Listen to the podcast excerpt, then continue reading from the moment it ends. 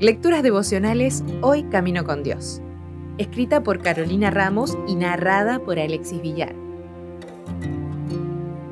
Hoy es 20 de mayo. Astilla versus viga.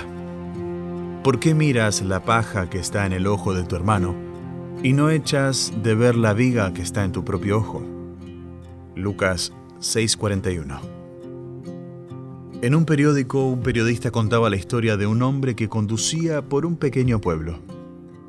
En cierto momento pasó una cámara de control de tránsito y notó que la cámara tomaba una fotografía de su auto.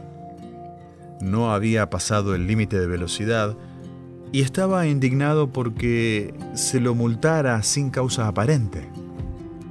Volvió a pasar por el lugar, esta vez más lentamente. La cámara lo fotografió otra vez. No lo podía creer, así que pasó una tercera vez a paso de tortuga. Pero la cámara volvió a fotografiarlo.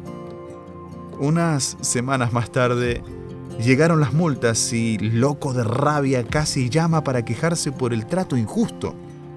Hasta que, al leer con atención los documentos, se dio cuenta de que las multas no eran por exceso de velocidad sino por no haber usado el cinturón.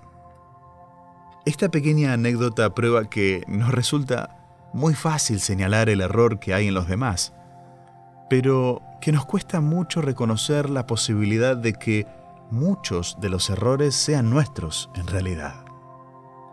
Jesús dijo, no juzguen a nadie para que nadie los juzgue a ustedes, porque tal como juzguen, se les juzgará y con la medida que miden a otros, se les medirá a ustedes.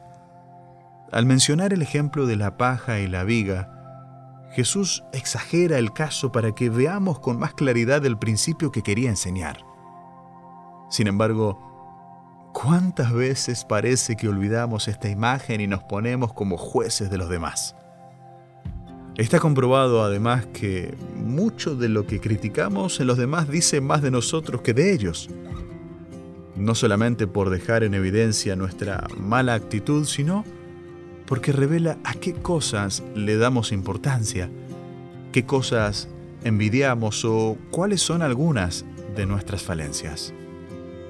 ¿Realmente estamos dispuestos a mostrarnos así? ¿Realmente somos mejores que los demás y no necesitamos una revisión continua de nuestras motivaciones y conductas? ¿Realmente nos comparamos con Jesús a la hora de evaluar y catalogar a los demás? Ojalá hoy tengamos una noción correcta de quiénes somos, de lo falible de nuestra naturaleza y de nuestra necesidad de un Salvador y un parámetro adecuados para medirnos y medir a los demás. Si desea obtener más materiales como este, ingrese a editorialaces.com.